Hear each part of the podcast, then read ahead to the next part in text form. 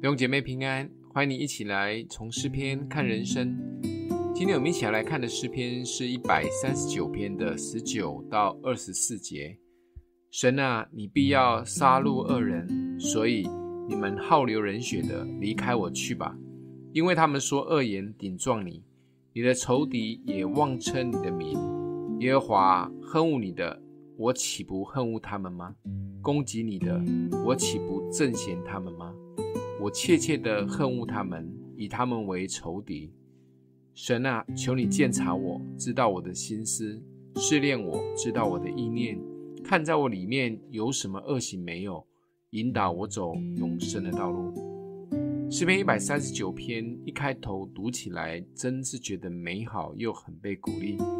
可以强烈的感受到神的爱看顾，也看见自己是何等的宝贵。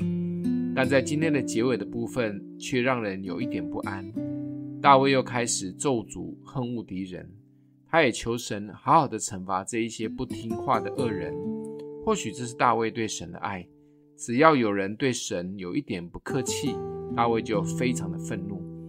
大卫不仅这样的对身边的人，他对自己的要求也甚高。甚至向神做了一个很危险的祷告，求主鉴察他，求主试炼他，检查他的里面的心思意念有没有不讨神喜悦的。大卫爱神到一个地步，是不容许任何的罪沾到他。基督徒们的祷告的主题大都会围绕在求神挪去困难，求神开路，求神赐下恩典，求神来复兴。当然，这样的祷告也很重要。相信神也必会垂听，但大卫在这里却示范了一个对神最有信心的祷告，求神鉴察他，试炼他。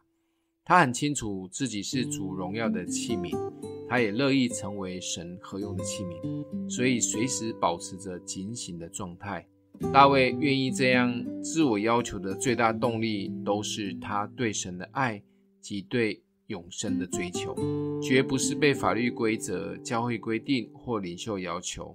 大卫敢这样做危险的祷告，所以他成为合神心意的人。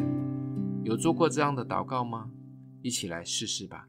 今天默想的经文在二十三到二十四节。神啊，求你鉴察我，知道我的心思，试炼我，知道我的意念，看在我里面有什么恶行没有，引导我走永生的道路。我们一起来祷告。爱我们的父，求主的圣灵天天来向我们显明你的心意。